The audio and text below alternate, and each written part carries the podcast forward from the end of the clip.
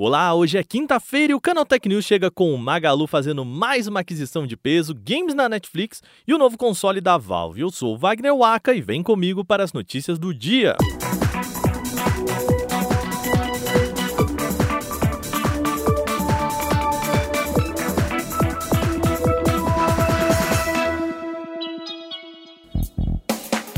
O Magazine Luiza anunciou a compra da Kabum, nome bem conhecido de quem já busca hardware voltado para games e itens de informática. A aquisição é a maior já feita pela rede varejista que em um ano e meio já adquiriu 21 empresas. Nada mal, hein? No caso da Kabum, o investimento será feito em três etapas em uma negociação estimada em 3,5 bilhões de reais. A proposta é reforçar o posicionamento do Magalu no e-commerce para tecnologia e games, este último um setor que deve valer 300 bilhões de dólares ao final de 2001, receita maior que as dos setores da música e filmes somados. Essa é uma comparação clássica. Criado em 2003 na cidade de Limeira, no interior de São Paulo, o Cabum tem um modelo de negócio que combina crescimento acelerado e alta rentabilidade. Nos últimos 12 meses, teve receita bruta de 3,4 bilhões de reais e lucro de 312 milhões de reais. Hoje o programa tá recheadíssimo para quem gosta de games. A Netflix, veja só, pode passar a incluir jogos em seu catálogo no streaming. Ao menos é o que disseram fontes da empresa ao pessoal da Bloomberg. Segundo o veículo, o plano da Netflix é disponibilizar jogos já em 2022 sem custo adicional aos assinantes da plataforma. Para isso, a companhia já foi ao mercado atrás de grandes nomes da indústria. Quem deve liderar a nova empreitada é Mark Verdu, executivo com passagens pela EA e pelo Facebook. Ele trabalhou no braço de jogos mobile da EA no relacionamento com desenvolvedores de games para o headset de realidade virtual o Oculus comprado pelo Facebook.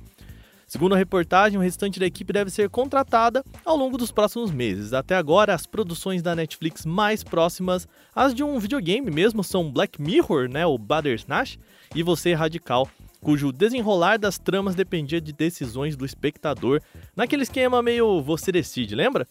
Importante ressaltar que essas informações ainda não foram confirmadas pela Netflix, então, por enquanto, devemos encará-las apenas como rumores. O Clubhouse, aquele app que criou uma nova forma de bater papo por voz, pois é, agora também permite conversar por texto, o que convenhamos, não deixa ser irônico, né?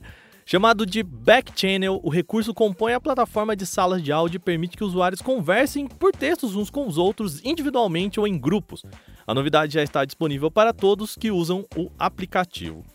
O que o Clubhouse quer fazer é que o usuário continue lá também na hora de conversar por texto, sem recorrer a apps mensageiros para isso.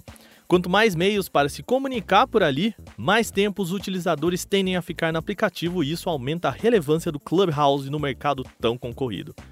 Entretanto, as conversas por texto ainda carecem de recursos bem básicos, como o envio de imagens e vídeos. Essa e outras funções devem ser adicionadas em breve, segundo um porta-voz da empresa, mas não há datas para que isso aconteça. Se as mensagens diretas do Clubhouse serão interessantes para a comunidade que gosta de conversar, né? Não mandar mensagens, aí só o tempo dirá. Alô você que ainda tem um smartphone Galaxy S8 e S8 Plus, a Samsung ó, ainda olha para você com carinho, quem diria. A empresa está lançando um novo pacote de segurança do Android para esses modelos.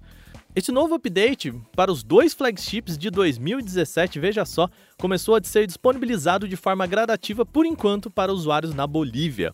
Com ele, os donos de aparelhos recebem o patch de segurança do sistema operacional atualizado para maio de 2021. Até o momento, não há informações detalhadas sobre quais as melhorias específicas chegando ao Galaxy S8 ou S8 Plus mas a atualização de segurança de maio do Android inclui correções para várias falhas e vulnerabilidades do sistema. A atualização chega como duas boas notícias. A primeira é que os aparelhos não estavam no cronograma de update da marca, logo, esse lançamento pode ser considerado uma surpresa. Além disso, com o pacote de segurança em dia, os usuários podem ficar mais tranquilos quanto a usar os modelos com menos riscos e podem deixar para comprar um celular mais atual daqui a um tempo sem tanta pressa. Para descobrir se o celular já pode ser atualizado, acesse as configurações do sistema, vá em atualização de software e clique em baixar e instalar. Voltamos para os games. Tem novo console na área que na verdade é um PC mas também é um portátil.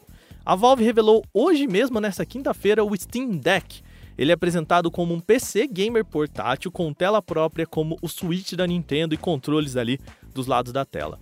A proposta do aparelho, de acordo com a empresa, é disponibilizar toda a biblioteca de jogos do Steam em um dispositivo, entre aspas, poderoso e conveniente, para que você possa jogar onde e quando quiser.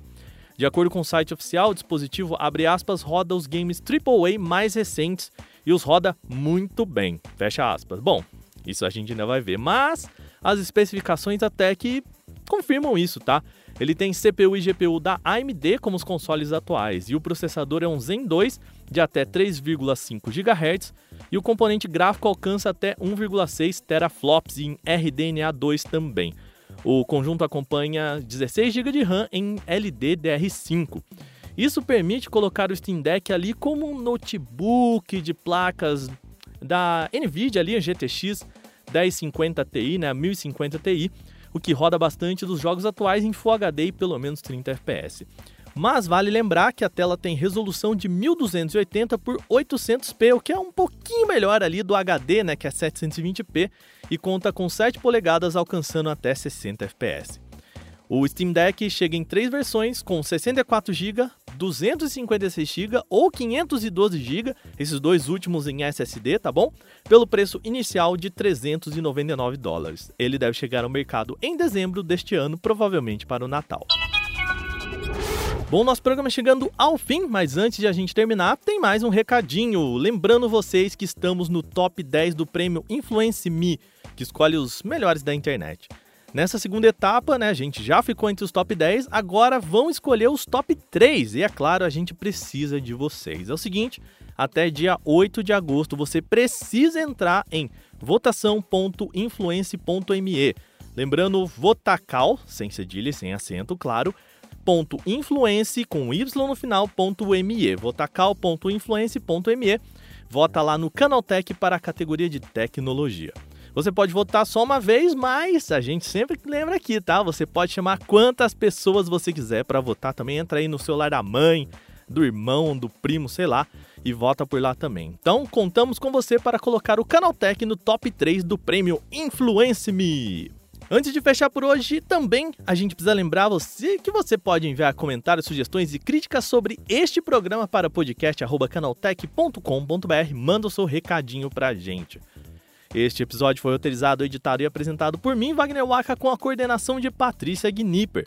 O programa também contou com reportagens de Rui Maciel, Felipe Goldenboy, Igor Almenara, Bruno Bertonzin e Bruna Penilhas. A revisão de áudio é da Mari Capetinga. Agora a gente vai ficando por aqui nesta quinta-feira. Uma boa noite. Final de semana tá chegando, hein? A gente volta amanhã com mais notícias. Até lá!